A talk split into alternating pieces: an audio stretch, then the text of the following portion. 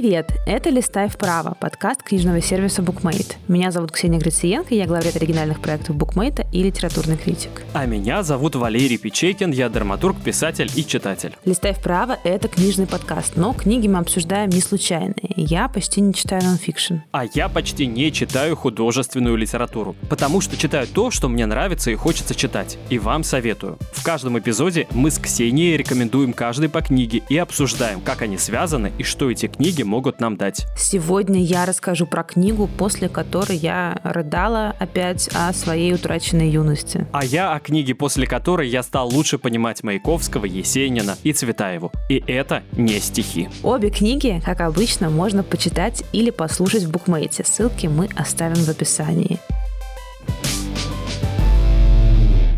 Я сегодня расскажу про книгу Сюзанны Кейсон «Прерванная жизнь». Ее выпустило издательство Like Book в 2022 году, а с английского перевел Андрей Степанов. Вообще, это книга, которая легко могла быть написана сейчас, но была написана аж 30 лет назад, в 93 году, между прочим, в году моего рождения. Ее авторка Сюзанна Кейсон написала мемуары о своем пребывании в психиатрической лечебнице. Это все происходило в 60-е. После попытки суицида она почти два года проводит в клинике, рассказывает не только свою историю, но и историю других пациенток с совершенно разными ментальными расстройствами. И я бы сказала, что это не столько книга о депрессии и самоубийстве, хотя именно это, естественно, и является стержнем прерванной жизни, сколько о безумии и довольно страшной пенитенциарной системе в лечебницах 20 века. Ну, я бы даже сравнила с Кеном Кизи, но только это Сюзанна Кейсон, и это не про мужчин, а про женщин. А мне это напомнило, конечно, книгу «Что-то не так с Гелвинами», потому что ты тоже помнишь там про психические расстройства и про 60-е годы и про Соединенные Штаты Америки. Так что есть пересечение, есть уже некоторый опыт. Мы знаем, что тогда психиатрическая система, она находилась находилась на сегодняшний взгляд, конечно, в таком полузачаточном состоянии. Это правда. И скорее очень часто калечила, а не лечила. Хорошо, что мы живем сейчас, в 2023 году, когда так много знаний, когда выпущено так много книг. Одна из них – это книга Эдвина Шнейдмана «Разум самоубийцы. Почему молодые люди решают умереть». Выпустила ее издательство «Бамбора», а перевела Ольга Ляшенко. И вот автор решил поговорить о том, почему молодые люди решают умереть. Он исследует жизнь молодого англичанина Артура.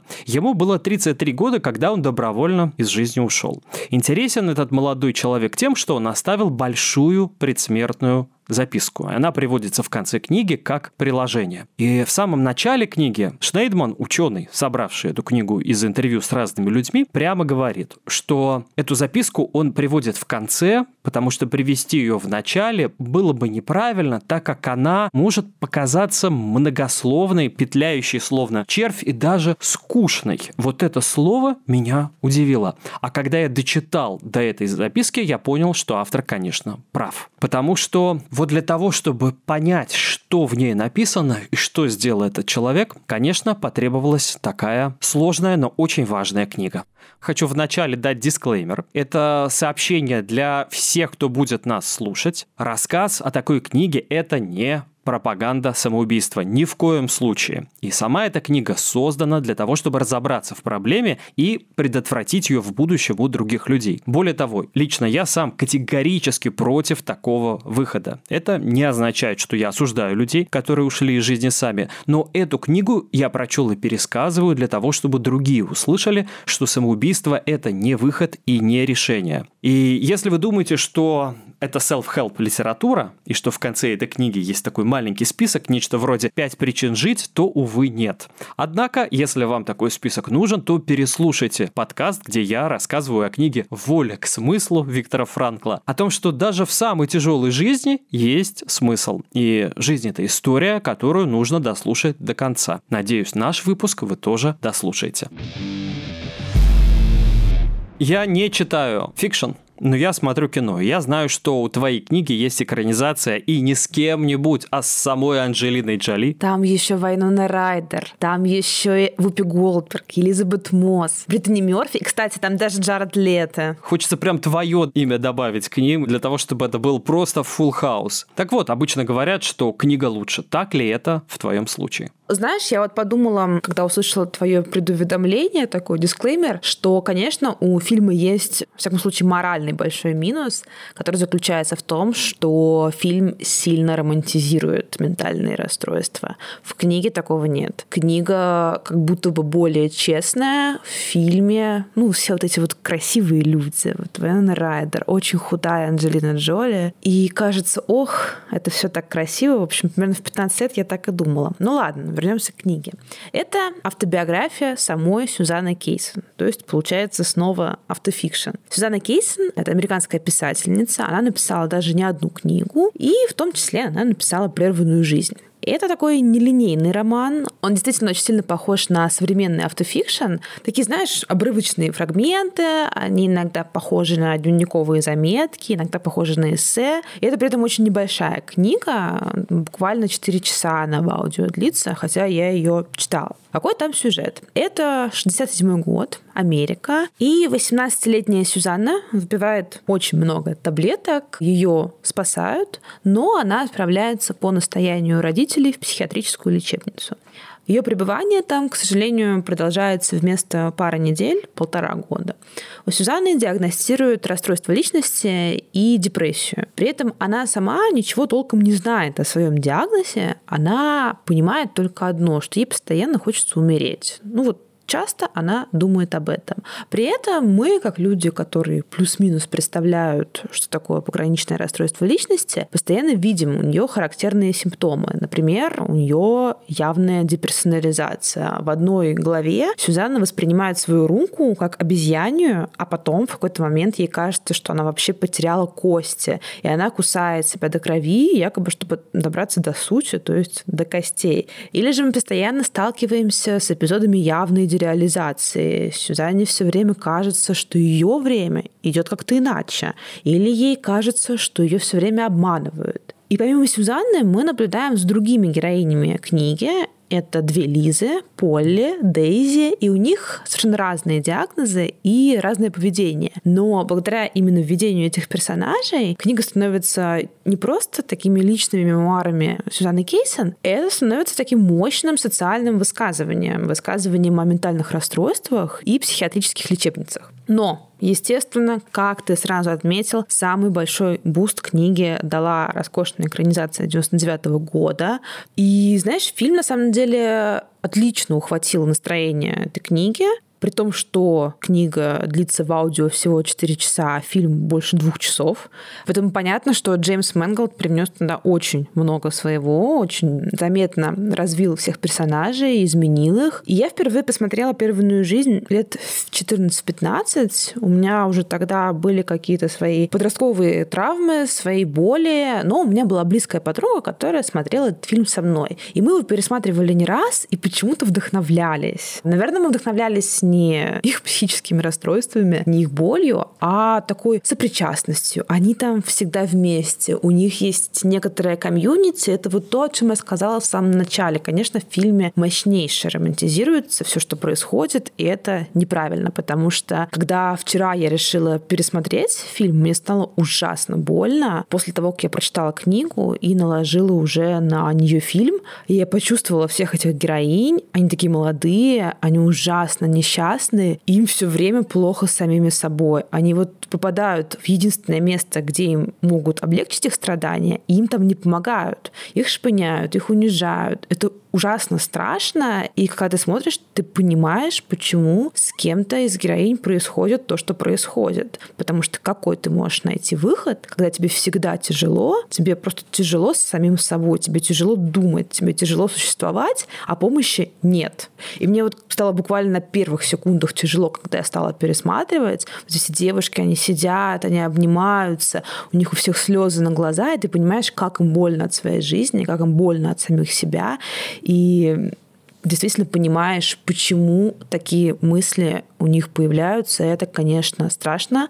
И, наверное, я воспринимала в 15 лет это как нечто романтическое, но сейчас я помазерела и поняла, как это тяжело. Моя книга о том, как молодые люди уходят из жизни сами, и мой герой, как я уже говорил, молодой человек, Артур, он оставил большую записку. А как ты думаешь, приблизительно сколько людей, которые, ну, вот совершили такой поступок, и мужчин, и женщин, оставляют записки? Я думаю, мало. Да, ты права. Процентов 20-15.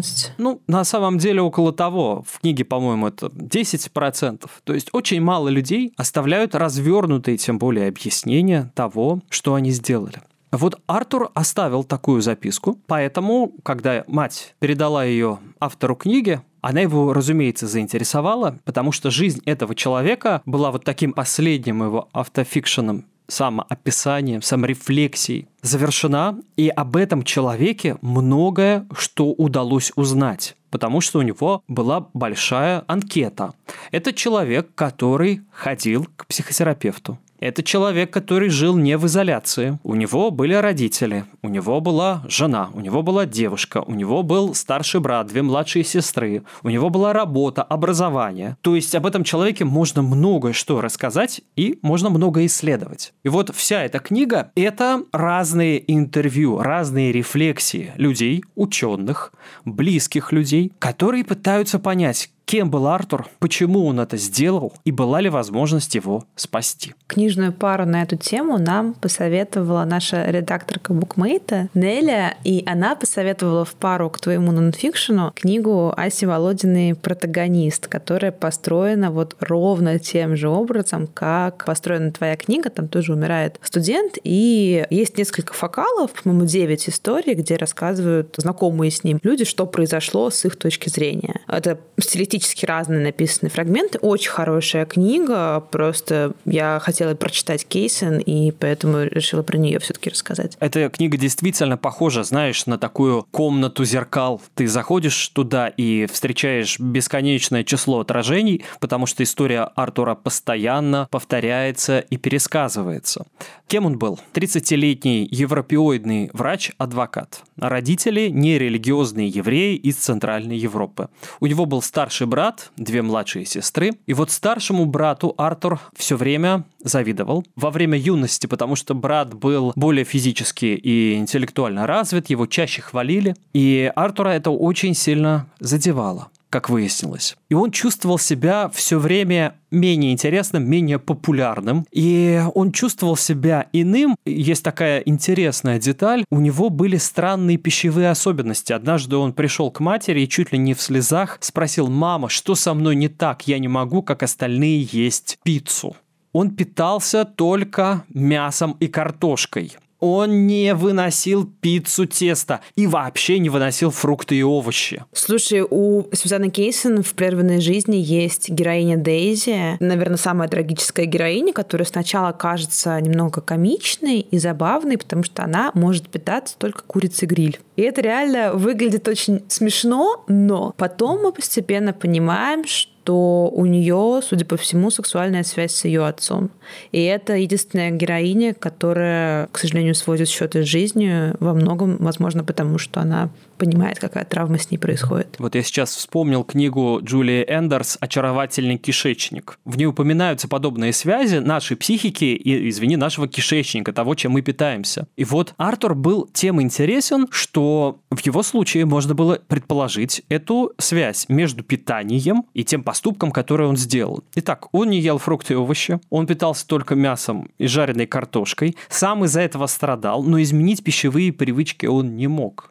И вот Артур был с детства ребенком очень агрессивным. Он своего врача, который довольно рано стал его наблюдать, их знакомство началось с того, что Артур ударил его в пах. Он был вообще очень дрочливый, агрессивный и часто выходил из себя. Он довольно рано предпринимает первую попытку самоубийства. В конце жизни в школьном лагере он решает свести счеты с жизнью. Потому что ему было так хорошо в лагере, и возвращаться обратно в рутину ему не хотелось, и он решил, что он таким вот поэтическим образом закончить сейчас свою жизнь на пике. И это была его первая попытка. Последняя окажется, увы, удачной. И вот между двумя этими попытками уйти из жизни, Артур два раза признавался в том, что у него есть такая склонность. Он об этом говорил другим людям. И его собственная реакция была очень интересной. В первый раз он, кажется, рассказал об этом своему близкому другу, и тот постарался ему помочь. Он рассказал об этом, кажется, декану факультета, чтобы Артуру оказали помощь. И Артура это очень сильно обидело. Потом он рассказал об этом брату, и брат рассказал об этом отцу, семье для того, чтобы помочь Артуру. И снова его это обижает, и снова он замыкается. Вот эта реакция, которая действительно может показаться удивительной, потому что окружающие пытаются разобраться. Артур, как тебе помочь? Что сделать? Ну, вот как бы повел себя на месте брата или друга любой другой человек? Вот тебе говорят о таком. А что делать? Ты не обладаешь достаточной компетенцией. Ты хочешь об этом кому-то рассказать, кто может Артуру помочь. Но Артур только в ответ смертельно обижается и закрывается. Вот это главный вопрос, который есть в книге. О нем думают врачи. Что надо было делать с Артуром? Ему прописывали таблетки, он отказывается от них. Один из врачей говорит, что его нужно было направить в сторону электросудорожной терапии, а это довольно серьезная вещь. То есть у Артура признают эндогенное расстройство, вот такое, знаешь, расстройство, которое находится прямо в самом его теле. Что делать в таком случае? Вопрос открытый. И каждый из врачей, которые комментируют его жизнь, рассуждает об этом. Что бы он сделал? Один из них, собственно, это автор книги, говорит, что он надеется, что он смог бы Артура спасти, в том числе поговорив с ним о книге «Моби Дик». Потому что Артур, как очень умный, развитый человек, способный на глубокую рефлексию, может быть, осознав, что его трагическое мироощущение не уникальное, но это не значит, что оно обесценено. Нет, что оно столь же бесценно столь же сложно, как было, например, у капитана Ахава. И что это переживали и другие люди, и они это пережили. И значит, есть способ с этим справиться.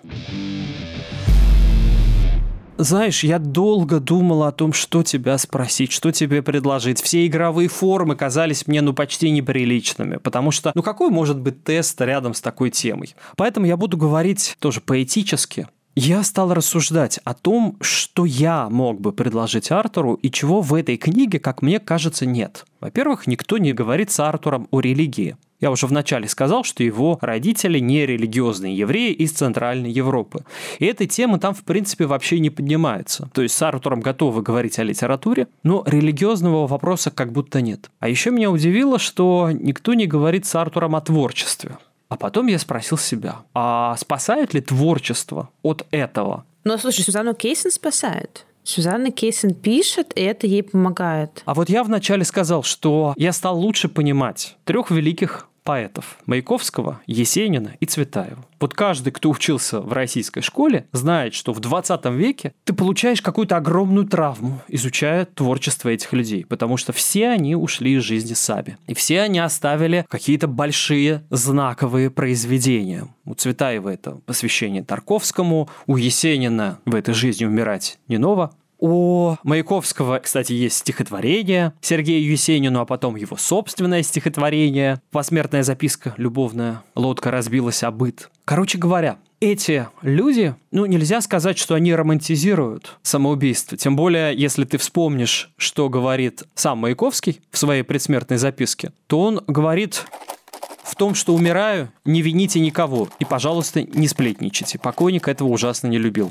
Мама, сестры и товарищи, простите, это не способ. Другим не советую. Но у меня выходов нет. Ну, я думаю, что вообще очень сложно, знаешь, уличить в романтизации самоубийства человека, который действительно пришел к этому. И вот писатели, они, увы, очень часто уходили из жизни сами. Ну, достаточно сюда добавить еще Хемингуэя, например. Писатель Чхартышвили, он же Акунин, написал целую большую книгу исследования, которая так и называется «Писатели самоубийства».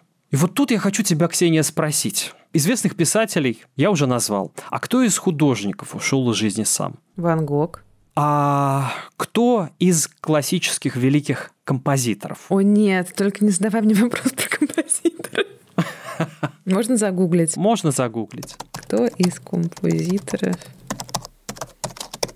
Слушайте, Google даже мне ничего не выдает. Вот это и есть мой тест. Никто из композиторов, классиков, не ушел из жизни сам. Но пишут, что есть версия, что Чайковский все-таки покончил с собой. Есть такая версия, но это лишь версия. Вот я для букмейта составил полку книг, и там в том числе есть книга Нины Берберовой «Чайковский. История одинокой жизни». Это книга исследования, там все на документах. Так вот, нет документа который бы об этом свидетельствовал. Давайте не говорить о слухах и версиях. Но при этом, Валерий, есть много музыкантов. Курт Кобейн и так далее и тому подобное. Но я хочу все-таки остановиться на классическом периоде. Пусть даже добавим сюда период Серебряного века. Вот что-то такое есть в литературе, в буквах, что дает возможность написать целую книгу писателя самоубийства. Очень многие художники, покушались на свою жизнь или уходили из нее. А из композиторов никто. И меня это поразило и обрадовало. Я понял, что в классической музыке, которую я так люблю, реально есть спасение. Это спасательный круг. Потому что сама идея музыки в гармонизации, в приведении мира и творчества к гармонии. И вот многие композиторы об этом думали, кстати.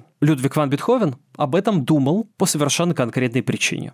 Он в 27 лет стал терять слух. Он пытается с этим что-то сделать, он едет в Гелигенштадт, чтобы лечиться, но лечение не приносит результатов. И тогда он пишет письмо своим братьям, и в этом письме он честно признается, что у него есть тяжелые мысли. Но он делает другой выбор. Он говорит, что в 27 лет он станет философом, хоть это и трудно. И вот композиторы становятся философами, композиторы пускают свою боль в музыку но они ничего не делают с собой. И вот музыка действительно как будто лечит. И знаешь, я долго и много, кстати, вспоминал разные очень трагической музыки. А вот, знаешь, классическую музыку, куда ни ткни, там всегда какая-то трагедия. Но композиторы ничего не сделали с собой. Знаешь, я подумал, что я хочу попросить нашу звукорежиссерку вот сюда в этот момент добавить музыку, которую я долго искал и выбирал, и в конце концов остановился на Моцарте, на его 23-м фортепианном концерте. Потому что это именно та музыка, которую я слушаю, когда мне грустно, как Ксении Грициенко, когда она вспоминает об утраченной молодости.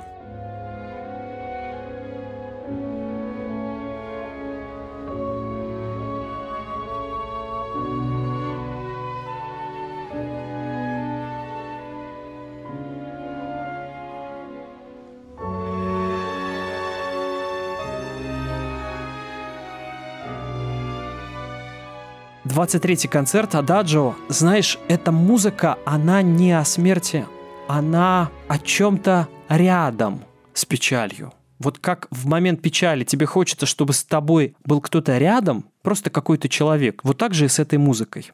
Мне очень жаль, что никто не предложил Артуру из моей книги хотя бы попробовать послушать музыку или заняться каким-то искусством какой-то арт-терапией. А он принимал какие-то таблетки уже? Да, да, он принимал таблетки. Ну, за некоторое время до своего ухода он отказывается от таблеток. Mm, ну, некоторый ответ. Да, в этом есть некоторый ответ. И для меня главная причина, вот в одном слове, в одной точке, где он все собирает, это слово «боль». И вот один из ученых в этой книге вводит такой термин, как психоболь это нечто, что может почувствовать, понять только один человек, только ты, если ты ее чувствуешь. И вот Артур говорит, что он перестал получать от жизни удовольствие, и в ней осталась только боль.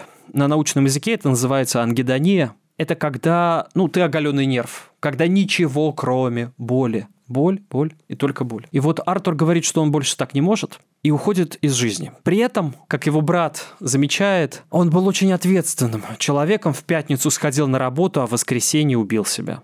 То есть до последней минуты он оставался сотрудником, до последней минуты он оставался юристом. И вот эта боль, которую он испытывал, как говорится в книге, напоминает то, что древние называли проклятием богов, еще до всякой науки психиатрии, древние, не обладая нашими сегодняшними знаниями и терминами, говорили, что человек проклятый Богом или как арест, преследуемый фуриями, такие люди обречены на страдания и мучения и движутся, как в пьесе Софокла, к трагическому и неумолимому финалу. И вот Артур почувствовал, что он движется к этому неумолимому финалу, отказался от таблеток и ночью сделал то, что он сделал. Написал при этом большую-большую-большую записку. Я ее прочел. Знаешь, она действительно в начале книги произвела бы впечатление, возможно, даже скучного текста. А в конце она производит впечатление пьесы Сары Кейн. Если ты помнишь, у нее есть такая пьеса «Психоз». Для тех, кто не знает или забыл, я напомню. Это британская писательница, которая оставила пьесу «Психоз», и действительно после написания этого текста она вскоре сама уходит из жизни. Эта пьеса, это текст без героев, без сюжета, но он получает большую популярность, впервые ставится в театре Royal Court. Конечно, записка Артура более связанная, но ты читаешь ее и ждешь в конце какого-то финала. А это, оказывается, притча без финала. Такой кавкианский текст. В конце он лишь просит прощения у сестры, которую попросил взять кредит, и сожалеет, что не может вернуть этот кредит, и просит отца не оставлять ее без материальной поддержки. И все. И это такое действительно трагическое ощущение, как в конце романа «Замок» Кавки, который не дописан. Вот этот обрыв, он действительно очень сильно бьет по нервам и по сердцу. Потому что есть даже не в литературе, а вообще в культуре укрепившийся мотив предсмертного монолога, как библейский Иаков, когда он умирал, его дух возвысился до пророческих высот, что вот человек на границе жизни и смерти, он может что-то такое сказать, а вот Артур или Сара Кейн, они показывают другую, знаешь, темную сторону Луны, трагическую сторону психики, которая может показать тебе свою опустошенность, в том числе вот в такой распадающейся форме, в притче без финала, как я сказал.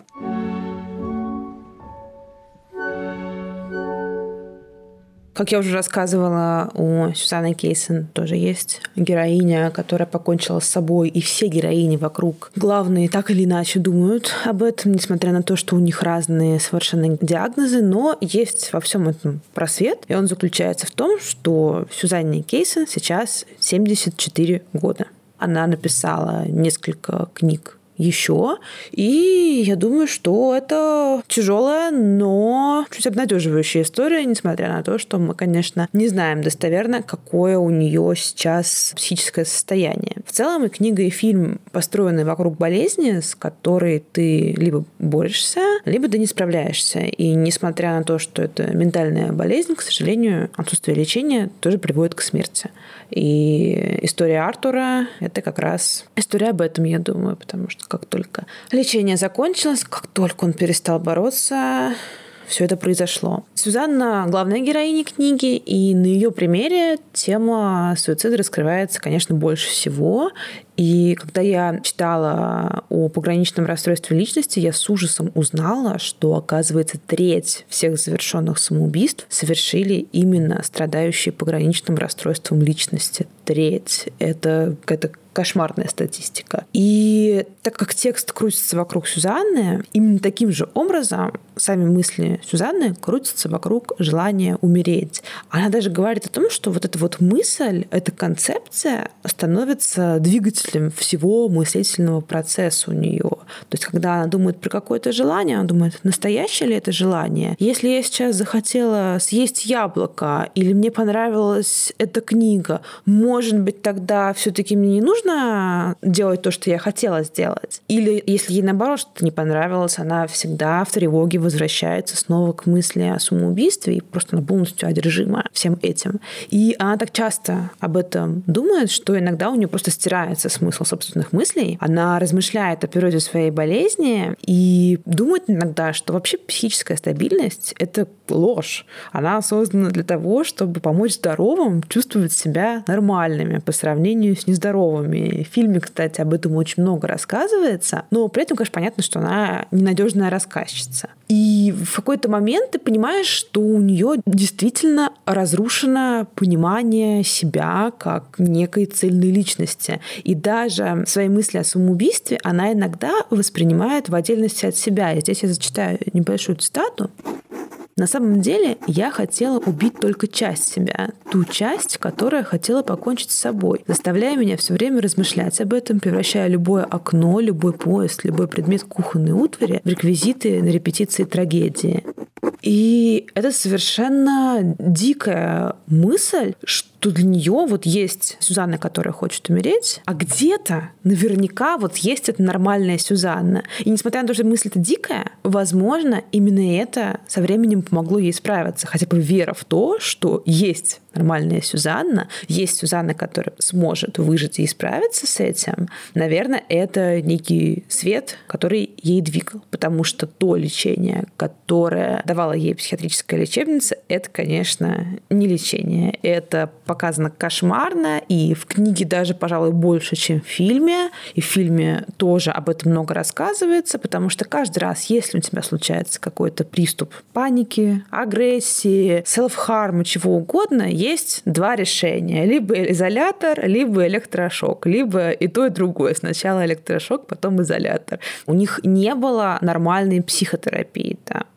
ну, как, бы, как можно лечить электрошоком, когда нету даже диалога с пациентом. И вот, пожалуйста, интересно, почему же она провела там не две недели, а полтора года? И все люди, которые, эти пациентки этой клиники, они туда уезжают и всегда уезжают надолго потому что это, к сожалению, карательная психиатрия, а не лечение. Да, разумеется, твои героини явно женщины, с которыми нужно было как-то правильно поговорить. И, собственно, литература этим и занимается на мой взгляд. Она ищет вот эти правильные слова. Не случайно, кстати, вот я упоминаю трех русских поэтов, и Шнейдман в моей книге приводит слова Пастернака, который комментирует, как он пишет, самоубийство нескольких молодых русских поэтов, ну и дальше большая философская цитата из Бориса Леонидовича. Но вообще, я вот сейчас посетил и повспоминал, в русской поэзии есть, конечно, на эту тему целый пласт стихотворений. Первое, что пришло в голову, прости, это что ироническое из Козьмы Пруткова, его знаменитый Юнкер Шмидт. Вянет лист, проходит лето, и не серебрится юнкер Шмидт из пистолета хочет застрелиться. Погоди, безумный, снова зелень оживится. Юнкер Шмидт, честное слово, лето возвратится. И вот тут же вполне серьезно у Игоря Северянина такие слова. От тоски ты готова повеситься, отравиться или выстрелить в рот. Подожди три оснеженных месяца, и закрутит весна хоровод. Чем повеситься, лучше загрезиться, не травись и в себя не стреляй. Как-нибудь перебейся три месяца. Ну а там недалеко и май. Хорошо, если проблема была только в недостатке витамина D. Согласен. Но мне помогает как витаминка и то, и другое стихотворение. Одно смешное, она обезболивает. А второе стихотворение северянина относится ко мне серьезно и просто берет меня за руку, как музыка Моцарта, и говорит «подожди, недалеко и май». На самом деле ты, мне кажется, очень важную вещь отметил в вопросе о литературе о самоубийстве. Это как раз видимость людей с ментальными расстройствами. И у Кейсин эта тема сильно прослеживается. Я бы, наверное, начала рассказ об этом с небольшого эпизода, где пациенты клиники смотрят на протесты 60-х по телевизору, на суд над американским политическим деятелем Бобби Силом, которого заковали как раба. И Лиза, одна из героинь, говорит, они заткнули ему рот кляпом из боязни, что люди могут ему поверить. На что Кейсен пишет примерно так. Нам тоже затыкали рот, но нам бы все равно никто никогда не поверил. И в книге постоянно прослеживается эта проблема ужасной, такой отвратительной стигматизации ментальных расстройств. В книге все воспринимают этих девушек как отбросов. Их унижают, их лишают элементарного права получать какое-то достойное лечение. О своих диагнозах они реально знают только сами диагнозы. Кейса спустя много лет обнаружила свои выписки где диагностировали ее расстройство. Она не могла к этому получить доступ, не могла понять, что с ней происходило профессиональной точки зрения не могла это прочитать, но это полная дикость. Они находятся в этой лечебнице, они просто не понимают, им не могут объяснить, почему они там находятся, с ними не могут выстроить никакой диалог. И это такая постоянная тема изоляции, несвободы, астракизма. Вдобавок там еще подсвечивается положение женщины в контексте ментальных расстройств постоянно. И Сюзанна Кейсон даже подчеркивает, что пограничное расстройство ставят в большинстве женщин. То есть имея в виду, что не то, что у женщин часто пограничное расстройство, а именно, что его диагностируют. А в том числе она имеет в виду, что мужчины со схожими симптомами могут не диагностировать болезнь, потому что к симптомам, особенно в 60-е, относят, например, сексуальную неразборчивость. А, как известно, сексуальная неразборчивость у мужчины и у женщины определяется по-разному. И в книге это прям очень четко прописывается. И это, конечно, тоже диковато. При этом читается убедительная мысль. Никто из нас, к сожалению, не застрахован от этого. В том числе мы не застрахованы от того, что наши близкие могут столкнуться с ментальными расстройствами. И, конечно, очень важно понимать, что это возможно, и важно искать пути решения этих проблем и никогда, наверное, не пускать на самотек ситуации, в которых мы замечаем, что у наших близких проблемы. Напоминаем, что и «Прерванную жизнь», и «Разум самоубийцы» можно прочитать в букмейте. Ссылки ищите в описании. А еще напоминаем, что наш подкаст есть везде, где только могут быть подкасты. Яндекс Музыка, приложение букмейты, Apple подкасты, Google подкасты, CastBox, YouTube и прочие платформы. На всех этих платформах можно ставить нам лайки, подписываться и писать отзывы или комментарии. Мы за ними внимательно следим и радуемся всем комплиментам. А еще обязательно подписывайтесь на на телеграм-канал Букмейта. Он так и называется – Букмейт. С вами был подкаст Букмейта «Листай вправо» и его ведущие Ксения Гриценко и Валерий Печейкин. А этот эпизод вместе с нами делали продюсер Бетси Исакова, редактор Лиза Каменская и звукорежиссер Лера Кусто. Пока-пока и до встречи! Слышите? До встречи!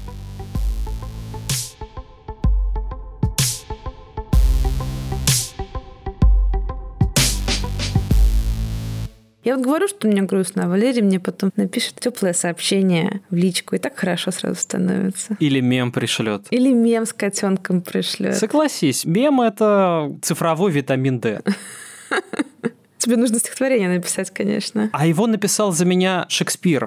«Измучась всем, не стал бы жить и дня, да другу трудно будет без меня». И вот я говорю, измучаясь всем, не стал бы жить и дня, да Ксюше будет трудно без меня. Ищу какой-нибудь мем про абьюз-арбуз и отправляю.